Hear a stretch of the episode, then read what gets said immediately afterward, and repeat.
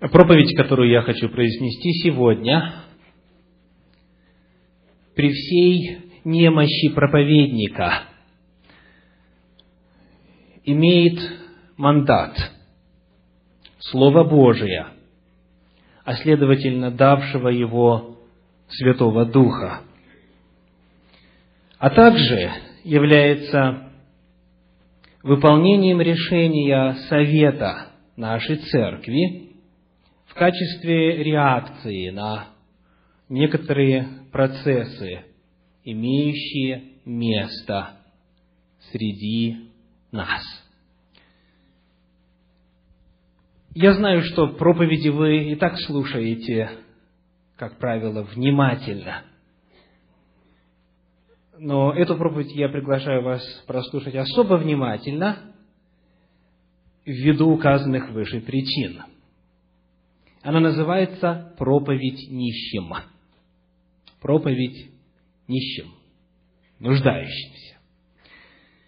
В Священном Писании, в книге Второзакония, в 10 главе, в стихах 16 по 19, мы находим, как Господь рассказывает о принципе нашего служения – и о принципе нашей ответственности перед людьми вокруг нас, которые менее удачливы, что касается материального благосостояния. Второзаконие, 10 глава, стихи 16 по 19.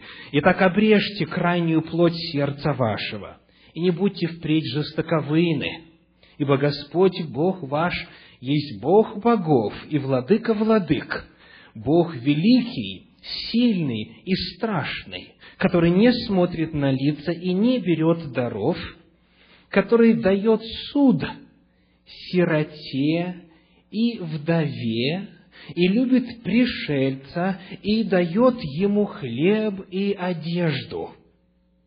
Любите и вы пришельца, ибо сами были пришельцами в земле египетской. Господь говорит, я Господь, любящий тех, кто живет внизу социальной лестницы. Я люблю сирот и вдов, и пришельцев, и всех, кому нужен хлеб, кто нуждается в одежде. Я таков – и потому и вы будьте такими. Господь призывает свой народ в Ветхом Завете, в древности, заботиться о нуждающихся, потому что природа Бога такова. Исходя из природы Божьей, Он говорит, будьте и вы такими. В 24 главе этой же книги, в стихах с 19 по 21, Господь предлагает конкретные пути, оказания этой помощи. Второзаконие, 24 глава, стихи с 19 по 21. «Когда будешь жать на поле твоем и забудешь сноп на поле, то не возвращайся взять его. Пусть он останется пришельцу, сироте и вдове, чтобы Господь Бог твой благословил тебя во всех делах рук твоих. Когда будешь обивать маслину твою, то не пересматривай за собою ветвей. Пусть остается пришельцу, сироте и вдове. Когда будешь снимать плоды в винограднике твоем, не собирай остатков за собою. Пусть остается пришельцу, сироте и вдове.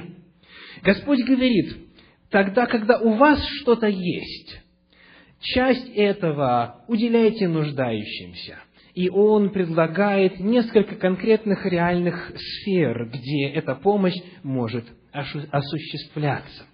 В Священном Писании в Ветхом Завете служение Богу и наша ответственность перед Ним, и служение ближним и наша ответственность перед ними рассматривались как составные части одного и того же долга, как часть служения Господу – нет сферы служения Богу по субботам и сферы служения людям по воскресеньям или по вторникам.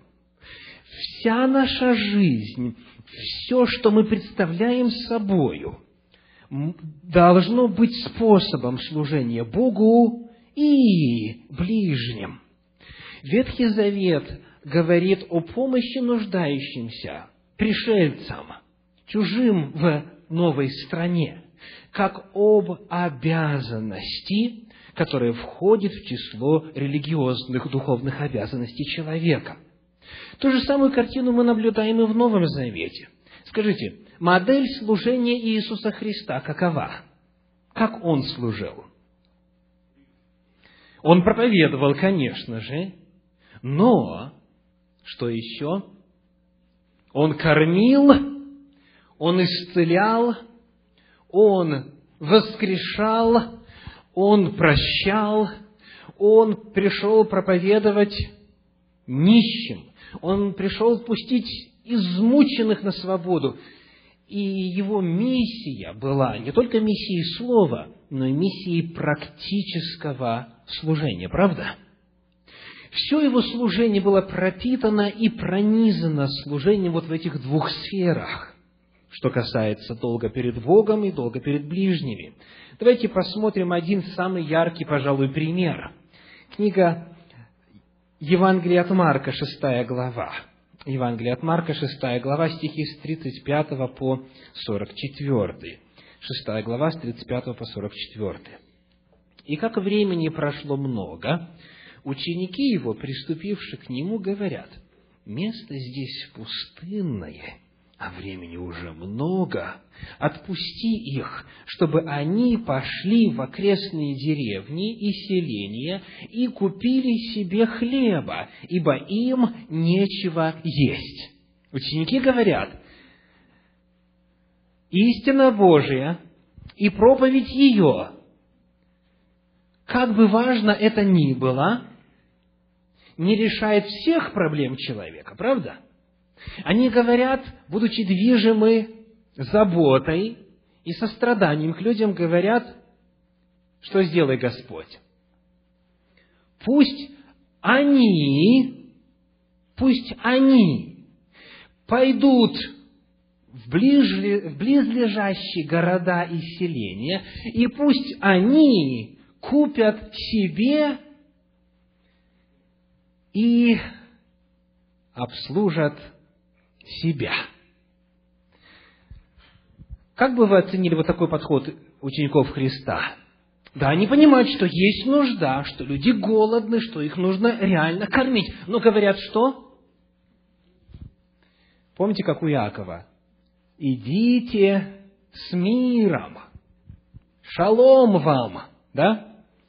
Грейтесь и питайтесь, но только подальше отсюда, чтобы не смешивать одно с другим. Пусть они пойдут и сами себя прокормят. И вот посмотрите ответ Иисуса Христа. Я думаю, вы знаете его наизусть. 37 стих. Он сказал им в ответ. Давайте прочитаем вслух. Вы дайте им есть. Вы дайте им есть. Иисус Христос сам, исполняя в точности закон, данный в 15 веке до нашей эры на горе Синай, сам, служа людям и словом, и делом, возлагает ту же самую миссию и ту же самую ответственность на учеников. И он говорит, это хорошо, что вы понимаете, что у них есть нужда, но, пожалуйста, вы что-то сделаете для того, чтобы им помочь. Вы дайте им есть. И в ответ на это предложение Иисуса Христа ученики говорят, разве нам пойти купить хлеба динариев на двести и дать им есть? То есть Христос, во-первых, приглашает учеников задать себе вопрос, а может быть, я что-то мог бы сделать? И они начинают тогда соизмерять уже свои возможности с потребностями людей. Это уже лучше, чем просто сказать, идите с миром, грейтесь и питайтесь, правда? Человек уже начинает думать, что же я мог бы сделать конкретно, чтобы помочь человеку. И они говорят, Так, слушай, здесь на 200 динариев нужно будет. Где нам взять такую сумму? То есть не говорят, мы провели исследование, мы посчитали и видим, нам не под силу такая задача. И вот Христос дальше продолжает, 38 стих. Но Он спросил их, сколько у вас хлебов? Пойдите, посмотрите. Он говорит, да, я понимаю, что у вас нечем накормить это огромное множество людей, но что-то ведь у вас все равно есть. Что-то ведь, ведь вы все равно можете сделать. Идите, посмотрите, что у вас есть, каковы ваши ресурсы, каковы ваши возможности. И они приходят и говорят, они, узнавшие, сказали, пять хлебов и две рыбы есть. Тогда повелел им рассадить всех отделениями на зеленой траве, и сели рядами по сто и по пятидесяти. Он взял пять хлебов и две рыбы, возрев на небо, благословил и преломил хлебы и дал ученикам своим, чтобы они раздали им. И две рыбы разделил на всех. И ели все и насытились, и набрали кусков хлеба и остатков от рыб двенадцать полных коробов. Было же евших хлебы около пяти тысяч мужей, плюс женщины и дети. Таким образом, модель служения Иисуса Христа заключалась в реальной помощи людям, и Он к тому же призывал учеников.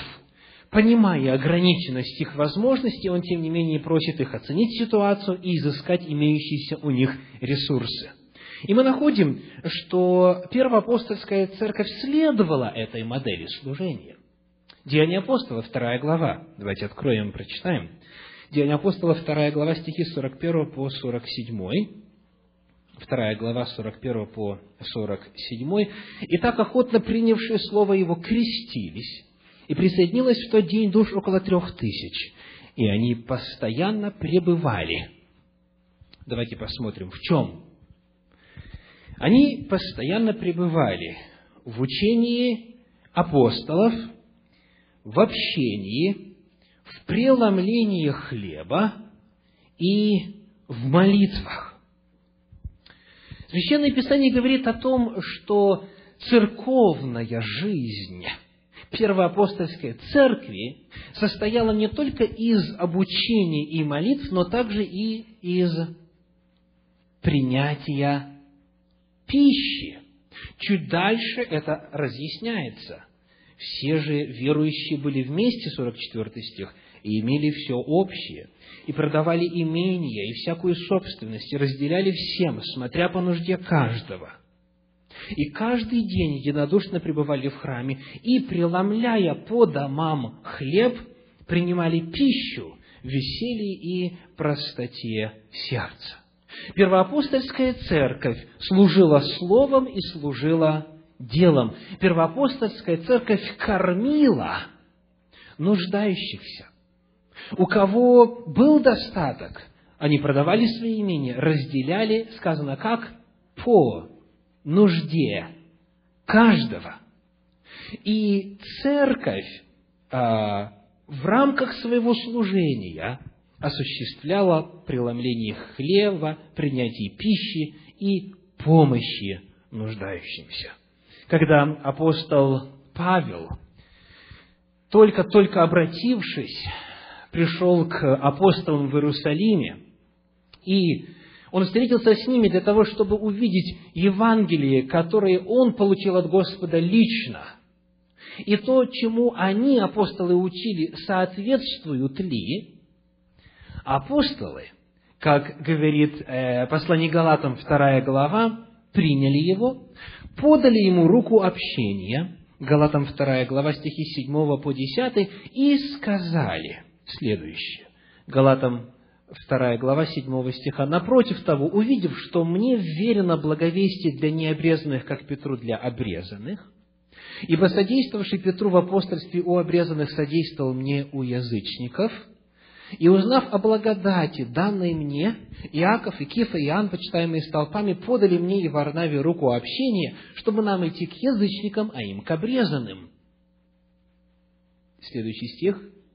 только, чтобы мы помнили нищих, что мы, что я и старался исполнить в точности. То есть они говорят, весть одинаковая, Евангелие одно, разным группам, но помните, помни, что есть долг.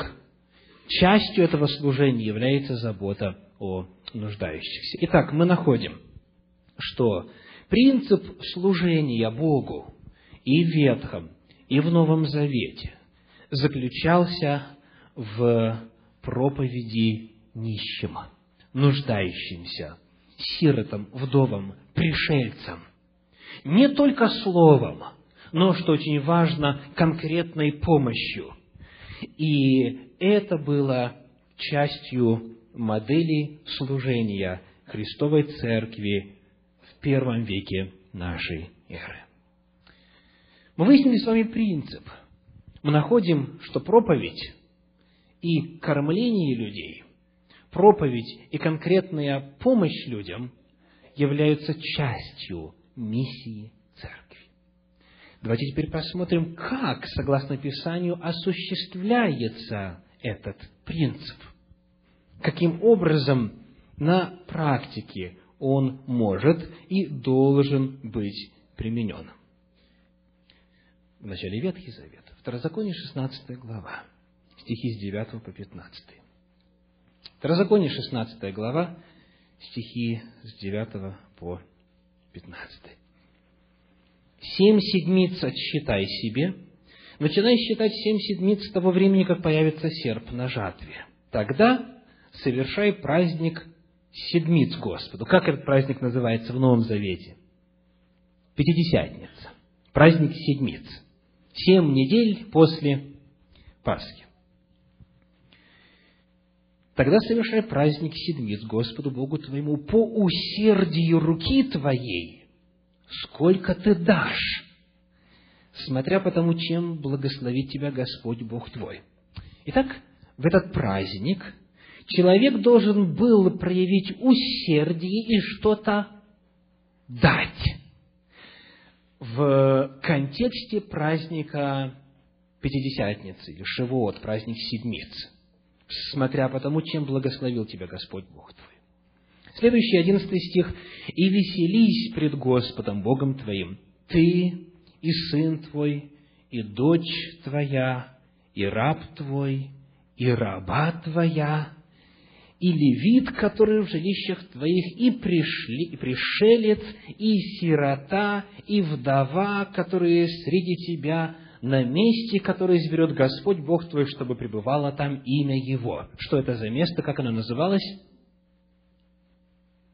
Иерусалима. В Иерусалим на праздник Пасхи, на праздник Пятидесятницы и на праздник Кущей весь мужеский пол, как минимум мужеский пол, но, как правило, приходили семьями, должен был являться пред лице Господне в Иерусалим. И Господь говорит, приходи туда по усердию руки твоей, чтобы отдать. Отдать кому? Когда мы исследовали с вами тему второй десятины, мы выяснили, что была первая десятина, это святыня Господня, ее передавали в города левитов – прямо в синагоги, потом в города левитов, и это шло только исключительно на поддержку левитов и священников. Но была вторая десятина, которая использовалась как раз для того, чтобы, когда человек идет вот на эти три паломнических праздника, он был в состоянии делать что? Давать, жертвовать, во-первых, быть в состоянии приехать туда, а потом там рабу, рабыне, пришельцу, сироте, вдове и левиту, у которого нету а, иного способа дохода, кроме как получение святыни от Господа, помимо первой десятины, народ Божий должен был уделять еще. Итак, обратите внимание, служение благотворительности проходит не на периферии где-то, а непосредственно является частью религиозного собрание является частью непосредственного служения в Иерусалиме на месте, которое избирает Господь. Религиозные собрания были местом благотворительности, они были способом помочь нуждающимся. Дальше в этой главе сказано так. Праздник Кущи, 13 стих, совершаю себя семь дней, когда уберешь с гумна твоего и сточила твоего, и веселись в праздник твой, ты, и сын твой, и дочь твоя, и раб твой, и раба твоя, и левит, и пришелец, и сирота, и вдова, которые в жилищах твоих Семь дней празднуй Господу Богу твоему на месте, которое изберет Господь Бог твой, ибо благословит тебя Господь Бог твой во всех произведениях твоих и во всяком деле рук твоих, и ты будешь только веселиться. Три раза в году весь мужский пол должен являться пред лице Господа Бога твоего на место, которое изберет он в праздник опресноков, в праздник седмиц и в праздник кущи. И никто не должен являться пред лице Господа с пустыми руками, но каждый с даром в руке своей, смотря по благословению Господа, Бога твоего, которое Он дал тебе. Мы видим, что Священное Писание в Ветхом Завете предписывало на религиозные торжества, на праздники приходить с даром, который предназначался для нуждающихся, для малоимущих категорий населения. Это часть служения Господу в контексте богослужения книге пророка Исаии эта тема рассматривается применительно к субботе. 58 глава книги пророка Исаии начинает описание проблемы так, с первого стиха. Исаия 58 глава. «Взывай громко, не удерживайся, возвысь голос твой, подобно трубе, и укажи народу моему на беззаконие его, и народу Яковлеву на грехи его. Они каждый день ищут меня и хотят знать пути мои, как бы народ, поступающий праведно и не оставляющий законов Бога своего. Они вопрошают меня о судах правды, желают приближения к Богу. Почему мы постимся, а ты не видишь? Смиряем души свои, а ты не знаешь, вопрошают они. Вот Божий ответ. Вот в день поста вашего вы исполняете волю вашу и требуете тяжких трудов от других. Ключевым понятием 58 главы книги пророка Исаии является вот это понятие воли вашей. Когда мы с вами исследовали ограду Шаббата, мы выяснили, что 13 стих 58 главы книги пророка Исаи говорит так. «Если ты удержишь ногу твою ради субботы от исполнения, в оригинале, твоей воли, у нас переведено как прихотей твоих, подлинник говорит, от исполнения твоей воли, а будешь вместо этого исполнять мою волю в субботу, то получишь радость и так далее. Обратите внимание, в начале главы поднимается вопрос воли человека, и в конце главы поднимается вопрос воли человека и столкновения воли Божьей и воли человека. Они говорят, мы постимся в этот день, и всем своим видом показываем, что мы ищем Господа. Мы народ, желающий соблюдать волю Божью. Но фактически Господь говорит, в день поста вашего вы исполняете волю вашу. И 13 стих говорит, если ты удержишь ногу твою от исполнения воли своей. Истина заключается в том, что вся 58 глава на одну тему. Вся 58 глава книги пророка Исаии говорит о субботе, об особом дне для Господа и о том, чем этот день должен быть наполнен. И Господь говорит, вы исполняете волю вашу и требуете тяжких трудов от других. Вот вы поститесь для чего? Для ссор и расприй, и для того, чтобы дерзкой рукою бить других. Вы не поститесь в это время так, чтобы голос ваш был услышан на высоте. Вот пост, который я избрал.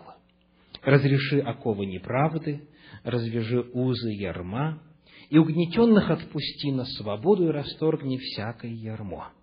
Раздели с голодным хлеб твой, и скитающихся бедных веди в дом, когда увидишь нагого, одень его, и от единокровного твоего не укрывайся.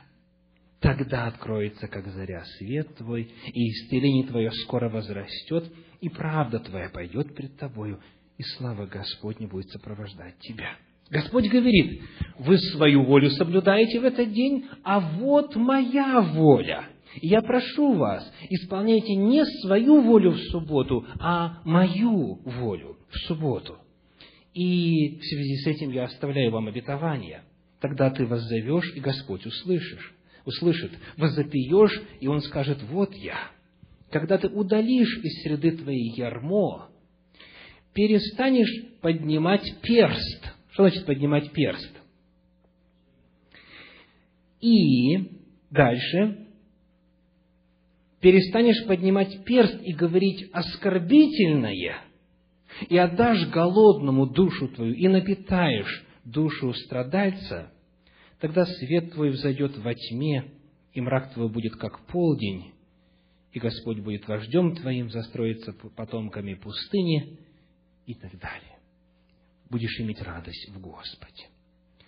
Мы находим, что в 58 главе книги пророка Исаии служение благотворительности должно, согласно воле Божьей, происходить в первую очередь в какой день?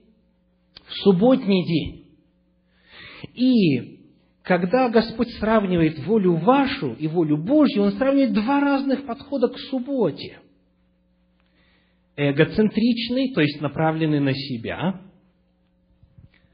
Как бы мне было хорошо в субботу, чтобы и служение не затянулось, не дай Бог, на 10-15 минут. Я не знаю, вы уже программируете свои микроволновки по таймеру, как некоторые наши англоязычные собратья, соблюдающие субботу? Потому что дело здесь очень серьезное. Если проповедник задерживается хотя бы на пять минут, а обед-то дома уже изготавливается, пусть греется просто. В любом случае, он будет холодным, если мы задержимся на богослужении. И потому кафедра кафедрой, служение служением, извините, мои часы говорят, что мне пора ехать домой. Богослужение должно быть вот минимума времени отнимать у меня. Субботний день. Он мне принадлежит. Я всю неделю ждал, когда смогу удовлетворить свои нужды. Господь говорит, есть вот такой подход к соблюдению субботы, и он, конечно, обязательно связан с поднятием перста и с тем, чтобы оскорбить кого-то, с тем, чтобы увидеть грех кого-то, с тем, чтобы как во время Иисуса Христа в синагоге сказано, наблюдали за ним. Не исцелит ли его в субботу? Не сделает ли что-нибудь такое, что, как мне кажется, делать нельзя? Вот один подход к субботе. Второй подход, направленный на других. Это подход любви, это подход служения, это подход, чтобы удалить ярмо, чтобы перестать оскорблять, чтобы поделиться тем, что у тебя есть, чтобы напитать, чтобы одеть, чтобы накормить. Два разных подхода. Есть воля ваша, а есть воля моя, говорит Господь. И когда мы смотрим на Новый Завет, мы находим, что Иисус Христос совершал свое служение абсолютно точно в контексте 58 главы книги пророка Исаии, что касается отношения к субботнему дню этот принцип служения Богу и ближним Иисус Христос очень четко привязывал к субботе. И к субботе в первую очередь. Потому что ему важно было показать, что суббота – это день для человека. То, что это день для Бога, они помнили. И они строго следили за тем, чтобы все соблюдали представления, которые им казались правильными. Господь говорит, суббота для человека. То, что она для Бога, большинство из вас знают и помнят. Но о том, что она для человека, об этом, к сожалению, приходится иногда напоминать. И Иисус Христос, давайте посмотрим, вспомним, как Он вел себя в субботу. Иисус Христос, во-первых, как говорят Евангелия, совершил минимум семь исцелений в субботу. То есть, давайте скажем точнее, в четырех Евангелиях описано семь исцелений, которые Христос совершил в субботу. И Он, совершая их, делал это подчеркнуто. Вот, например, Христос говорит, тебе говорю, встань и ходи. Так? Чуть-чуть не так, правда? Возьми постель свою. Ну, а это зачем? Причем постель, вы знаете, что собой представляет? Подстилка. Это, в общем, как плащ-палатка, это накидка. То есть, неужели постель в действительности представляет ценность в контексте исцеления человека, который от чрева матери был хром? Почему Христос говорит, возьми постель и иди? Почему? Потому что Христос хотел, чтобы те, кто увидит, что Он несет постель, а, значит, по, мнению вождей того времени, нарушает субботу, чтобы они непременно обратили на это внимание и таким образом могли задуматься. Я считаю, что в субботу этого делать нельзя. На каком основании? Есть ли в действительности в Священном Писании та или иная заповедь, которая говорит, что вот это и это и это в субботу запрещено?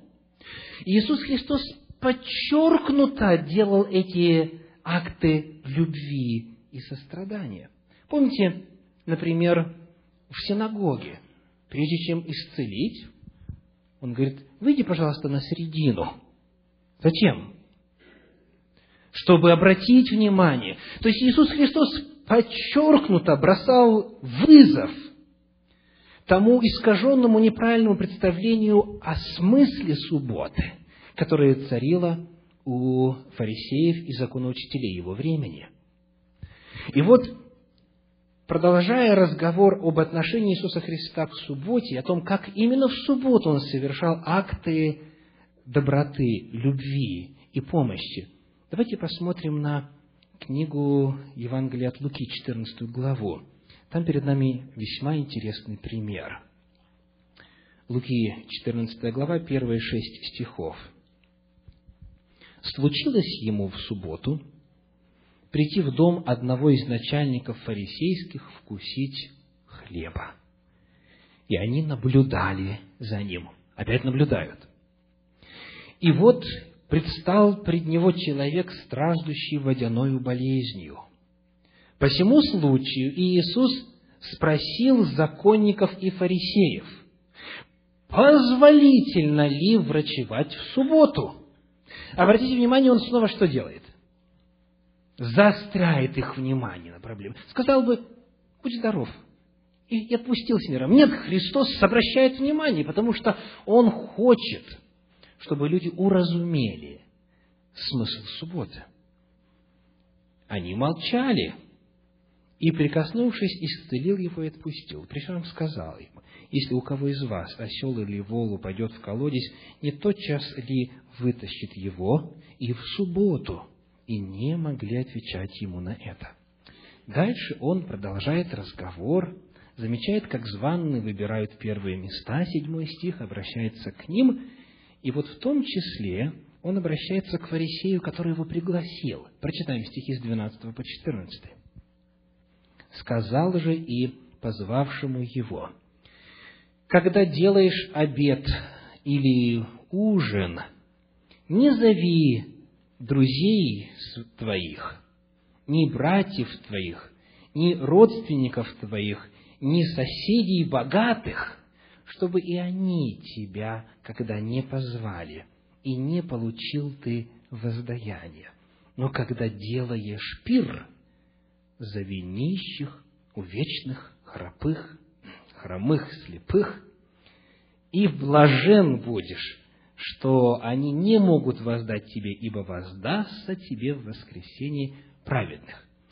Ну, во-первых, скажите, когда Христос говорит, в какой день Он говорит это все? В субботу, во время приема у фарисея. Теперь еще одна интересная деталь. Он говорит, когда делаешь обед или ужин.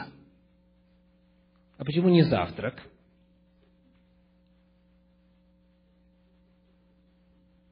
Ну, речь идет о субботе.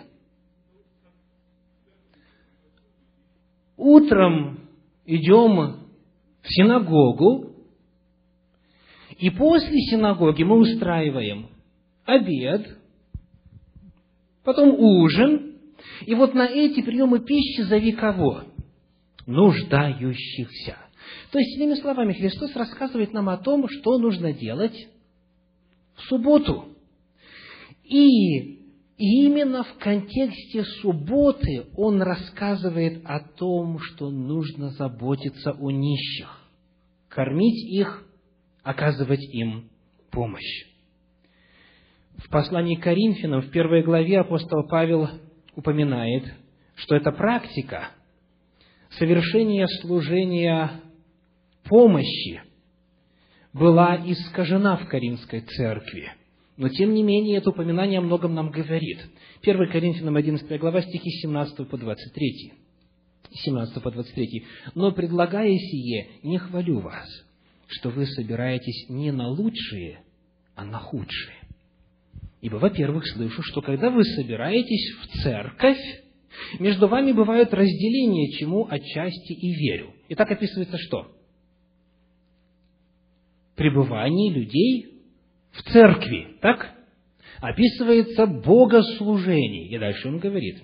Далее. Вы собираетесь так, что это не значит вкушать вечерю Господню, ибо всякий поспешает прежде других есть свою пищу, так что иной бывает голоден, а иной упивается.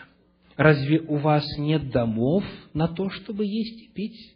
Или пренебрегаете церковь Божью и унижаете неимущих? Что сказать вам? Похвалить ли вас за это? Не похвалю. Итак, вспомним. Во второй главе книги Деяний апостолов первоапостольская церковь описана как помогавшая нуждающимся по нужде каждого. Продавали имение, разделяли всем, у кого была нужда. И богослужение в том числе состояло и из пищи, из приема пищи. Но в Коринфе этот обычай и это правило проведения богослужений стало искажаться. И он говорит, вы приходите и быстренько, чтобы бедным, голодным, нищим не досталось, съедаете свою пищу, в таком случае зачем устраивать эти обеды, он говорит? Тогда уж дома ешьте. То есть, апостол Павел не говорит, нужно отменить это дело. Богослужение и распределение пищи нуждающимся – это несовместимые понятия. Нет. Он говорит, делайте так, чтобы достигалась цель. Он говорит, не унижайте неимущих. Ешьте все вместе. Не обгоняйте друг друга. Не торопитесь взять то, что лучше, а пусть вся церковь вместе в любви Господней участвует в этом служении. Какая же будет польза от того, чтобы служение Богу и служение благотворительности, помощи нуждающимся, в том числе и кормление нуждающихся, странников, пришельцев, иммигрантов в чужую страну, какая польза будет от того, чтобы эти служения проводить в контексте служения Богу и в субботний день. Как говорит Исаия, как делал Иисус Христос, как делала первоапостольская церковь. Во-первых, есть обетование самим благотворящим – Книга пророка Исаии, 58 глава, говорит, Господь тебя услышит, исцеление твое возрастет. 58 глава, стихи с 8 по 12 мы читали, не будем снова это повторять, чтобы сэкономить время. Благословение дающему тому, кто участвует в этом служении. Во-вторых, давайте посмотрим на Евангелие от Иоанна, шестую главу, где указывается еще один результат этого служения. Иоанна 6 глава, стихи с 22 по 28. На другой день народ, стоявший по ту сторону моря, видел, что там, кроме одной лодки, в которую вошли ученики его, иной не было. И что Иисус не входил в лодку с учениками своими, а отплыли одни ученики его. Помните, что произошло? Христос переправился без помощи лодки. Между тем, пришли из Тивериады другие лодки близко к тому месту, где ели хлеба по благословении Господнем. Итак, когда народ увидел, что тут нет Иисуса, ни учеников Его, то вошли в лодки и переплыли в Капернаум, ища Иисуса. И нашедшие его на той стороне моря сказали ему, «Рави, когда ты сюда пришел?» Иисус сказал им в ответ, «Истинно, истинно говорю вам, вы ищете меня не потому, что видели чудеса, но потому, что ели и насытились». Сделаем паузу. Какой еще один результат кормления людей? Люди придут еще. Так или нет? Вы ищете меня, потому что ели и насытились. Когда человек удовлетворяет свои насущные нужды путем благотворительности, он, как правило, запоминает это место. Есть такая странная особенность у людей. И он опять туда придет. Но самое радостное для миссии Бога на земле следующее. 27 стих. Христос говорит, «Старайтесь не о пище тленной, но о пище, пребывающей в жизнь вечную, которую даст вам Сын Человеческий, ибо на нем положил печать свой Отец Бог». Христос говорит, это хорошо. Он сам их накормил. Это часть служения, но он хочет взор их направить с пищи буквальной на пищу духовную. И вот сказав это, он слышит в ответ. Обратите внимание, уникальный стих, 28. И так сказали ему, что нам делать, чтобы творить дела Божьи? Вы видите мостик здесь. Они насытились. Они увидели проявление заботы и любви по отношению к себе. Они пришли опять, ища хлеба. Но Христос использует эту возможность для чего? Для того, чтобы направить их взор на хлеб духовный, на хлеб жизни. И они направляют свой взор. Вот еще один очень важный результат этого служения. Люди начинают задавать эти вопросы – они начинают спрашивать, а чего вдруг вы этим занимаетесь? Бесплатно? Вы организовываете, вы посвящаете время, силы? С какой стати? Что вами движет? И при правильной организации этого служения, как сделал Христос, взоры людей земного направляются на хлеб небесный. Это второй результат. Благословение служащим. Второе это направление взора людей на духовные.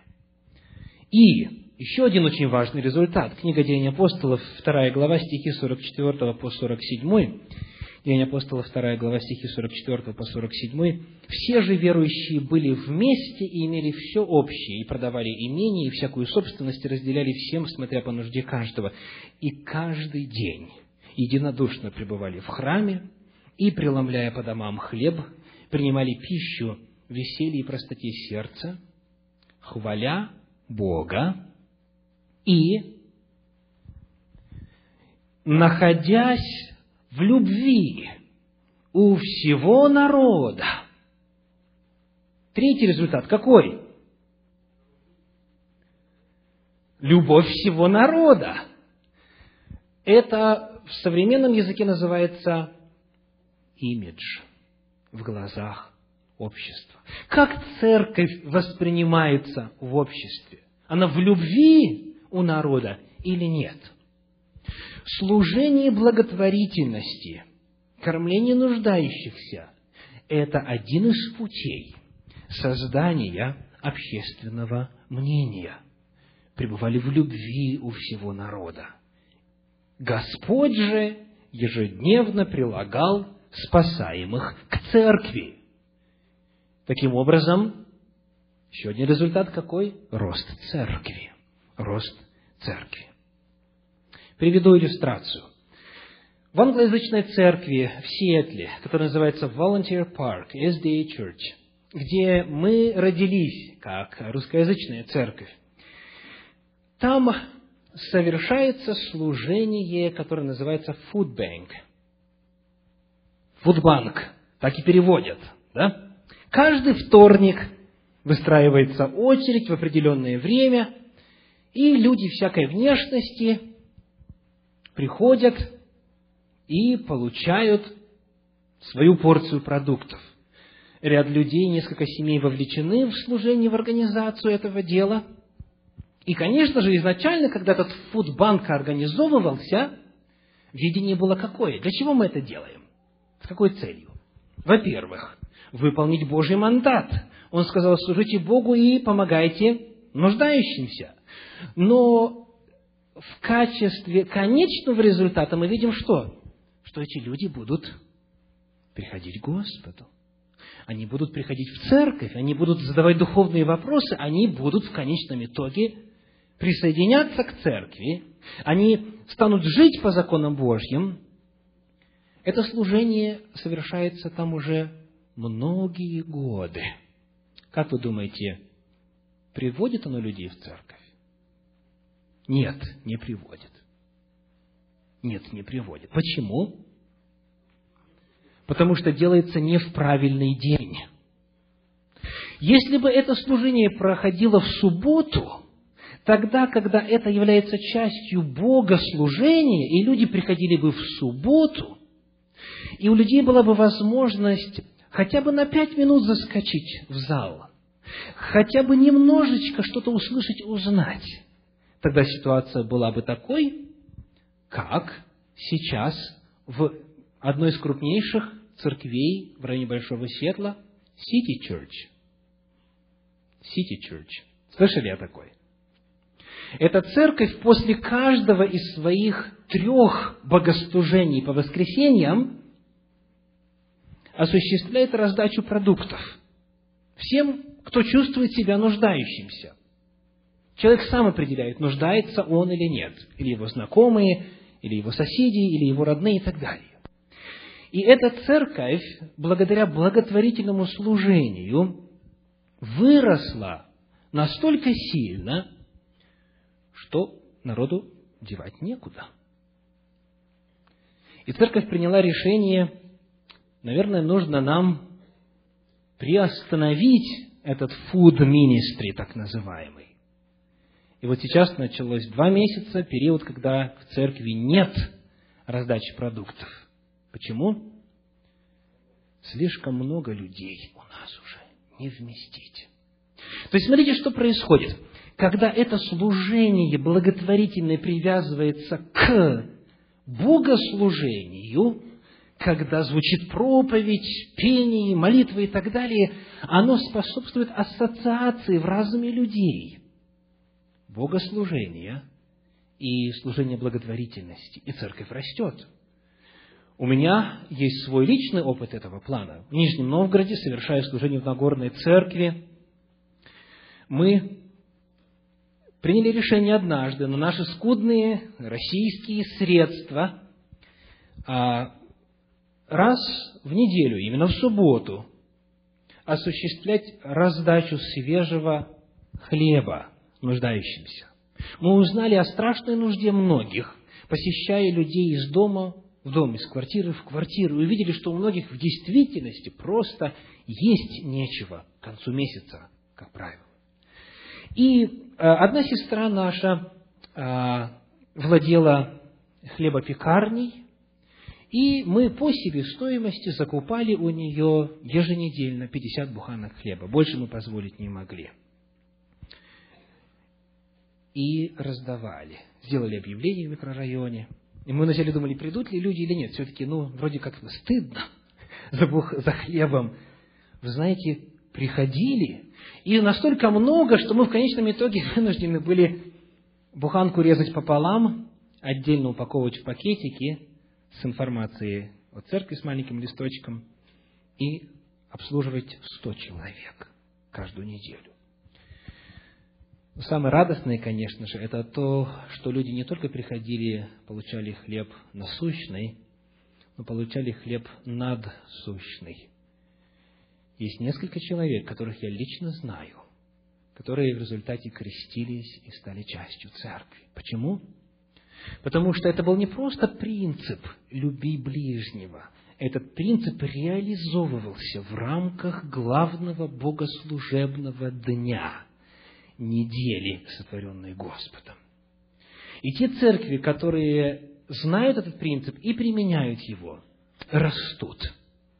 Итак, польза и результат этого служения, помимо благословения дающему, помимо того, что люди начинают задавать духовные вопросы, помимо создания общественного мнения и имиджа церкви, любви у всего народа, приводит к присоединению людей к церкви. И таким образом Господь достигает своей цели на земле. Хочу коротко описать нашу ситуацию. Продукты, которые отдел милосердия по решению Совета Церкви привозит в последнее время ежесубботно, мы получаем как раз-таки там, в Сити Чурч. Господь послал нам навстречу человека, который вовлечен в это служение там, в так называемый food ministry, на достаточно а, важном уровне. И а, несмотря на то, что вот там сейчас, в этой церкви, на протяжении двух месяцев не будет раздачи продуктов тем, кто приходит, эта церковь продолжает свою функцию посредников в распределении продуктов, которые они получают из магазинов, другим церквам, в дома престарелых, там, где нуждаются люди и так далее.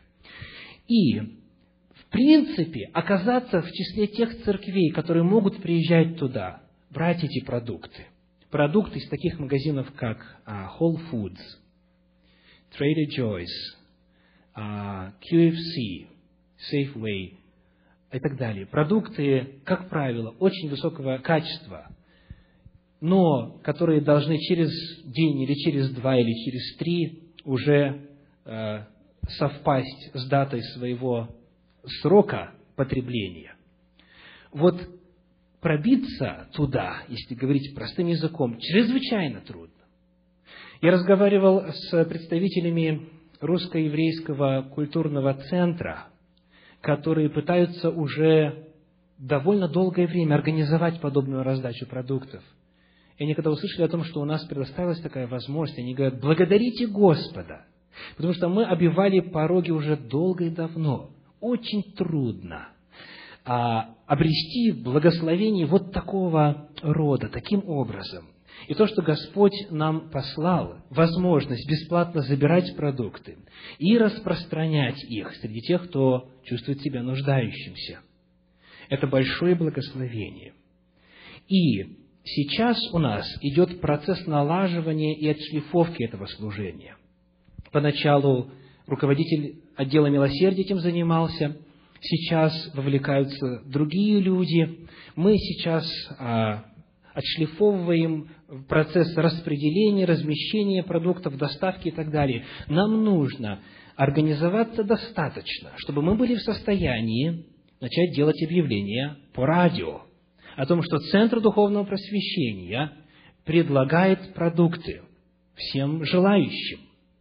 Нам нужно время, чтобы мы Э, наладили это служение. Я знаю, что многие из вас, некоторые ко мне лично приходили и говорили, что вы уже приносите, привозите из церкви своим друзьям, знакомым, неверующим мужьям, женам, не посещающим нашу церковь, и так далее, и так далее. Тем, у кого работы временно нет, или недавно приехал, или любого другого рода есть обстоятельства, вы уже привозите, и люди уже начали получать благословение. И это благословение у них ассоциируется именно с нашей церковью, с центром духовного просвещения. Но наш план заключается в том, чтобы мы вышли с рекламой на радио, в средства массовой информации, в газеты, в журналы и так далее, и осуществляли это служение в первую очередь для людей, которые пока за пределами церкви. Конечно же, доставляя возможность тем, кто нуждается внутри церкви, также получать доступ к этим продуктам. Конечно же, это служение, может быть, для кого-то из вас, дорогие братья и сестры, кажется нетрадиционным. Возможно, кто-то это рассматривает даже как нарушение субботнего дня. Сегодня я попытался представить этот вопрос именно в контексте служения Богу, в контексте субботы. Я хочу напомнить о том, что во время цикла проповеди Аграда Шаббата мы выяснили, что в субботу запрещается мелаха. Что такое мелаха? Кто помнит? Зарабатывание денег. Зарабатывание денег. Бизнес, работа, когда мы делаем это для того, чтобы э, принести материальное благо и достаток себе. Когда мы помним, что главная цель служения нуждающимся – это возможность через это поделиться с ними Божьей любовью, тогда у нас не возникает абсолютно никакого конфликта, что касается процесса доставки и распределения продуктов после богослужения в субботний день. Иисуса Христа тоже обвиняли в его время. Когда однажды, как повествует Евангелие от Матфея, 12 глава, он шел с учениками по полям, и ученики начали срывать колосья, растирать их и есть. Иисуса Христа обвинили том, что его ученики делают то, что нельзя делать в субботу. Однако Иисус Христос назвал учеников невиновными. Давайте прочитаем. Матфея 12 глава, мы читаем стихи с первого и далее. Вот нас интересует в первую очередь седьмой стих. «Если бы вы знали, что значит милости хочу, а не жертвы, то не осудили бы невиновных». Христос говорит, ученики невиновны, хотя вам кажется, что они нарушают субботу. И дальше сказано, отошед оттуда, девятый стих, вошел он в синагогу их. И вот там был человек, имеющий сухую руку. И спросили Иисуса, чтобы обвинить его, можно ли исцелять в субботы. И Христос говорит, можно в субботы делать добро. Я хочу очень быстренько напоследок напомнить значение этого слова. Можно в субботы. По Матфею все выглядит так, как будто Христос как бы говорит, ну, ладно, делайте. То есть, как бы это позволение. Можно в субботу делать добро. Но фактически в этом месте Священного Писания, равно как и у Марка, и у Луки, используется иное слово, которое говорит не о позволении, а о повелении. Вот смотрите, как это переведено у Марка. Марка, третья глава, первые пять стихов. Марка, третья глава, первые пять стихов. Говорит, пришел опять в синагогу, там был человек, имевший сохшую руку, а им говорит, четвертый стих, должно ли в субботу добро делать или зло делать? То же самое слово, но переведено как? Должно. Что значит должно? Обязательно. Надо. А у Луки еще яснее переведено. Луки 6 глава 9 стих. Луки 6 глава 9 стих говорит, Тогда сказал им Иисус, прошу я вас, что должно делать в субботу? Итак, это не разрешение, а что? А повеление что нужно, что должно, что мы обязаны в оригинале эксости, что мы должны делать в субботу. И ответ – в субботу нужно и должно делать добро. Делать то, что делал Христос. Итак, это служение. у всех синоптиков исцеление Сухорукова идет сразу за провозглашением того, что Иисус – Господин субботы. Синоптики – это евангелисты, синоптические Евангелия, у них один взгляд – Матфей, Марк и Лука. Это исцеление Сухорукова идет сразу за провозглашением того, что Иисус Христос говорит, «Я Господин субботы, я знаю, как субботу нужно соблюдать, и я говорю вам, в субботу должно делать добро». Итак, я хочу обратиться к вам с призывом, дорогие братья и сестры. Во-первых, если у вас остались вопросы, пожалуйста, подходите ко мне. Мы можем назначить встречу отдельно или по телефону, как вам будет удобно. Для того, чтобы, если что-то осталось еще не освещенным, не изъясненным, мы могли посмотреть на это вместе – но на основании того, что я нахожу в Священном Писании, в соответствии с решением Совета нашей Церкви, я призываю вас. Есть несколько уровней участия в этом служении. Первый, самый высокий. Включитесь в служение доставки продуктов. Нам нужны люди, которые могли бы раз, может быть, в месяц или раз в два месяца, зависит от того, сколько будет людей, могли бы приезжать туда, в City Church, и доставлять продукты к нам в церковь.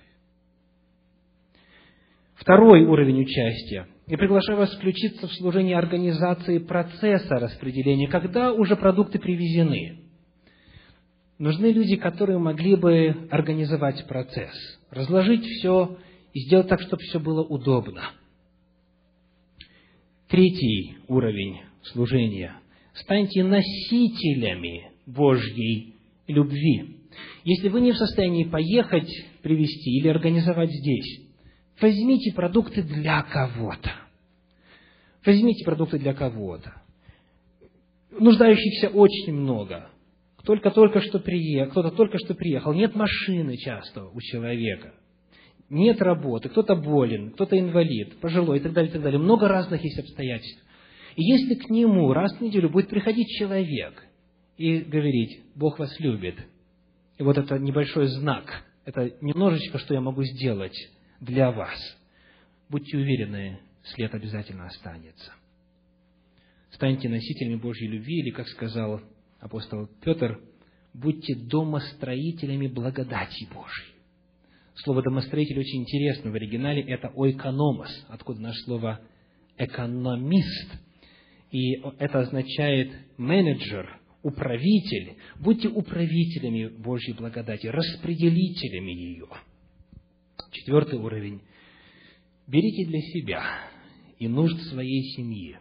Вы знаете, есть у вас нужда или нет. И в этом процессе помните, как делал Иисус Христос. Он сказал, рассадите всех, пожалуйста, по 50 и по 100 человек. То есть, упорядоченно, чинно, спокойно, без толкотни и суеты, как Господь наш, Бог порядка.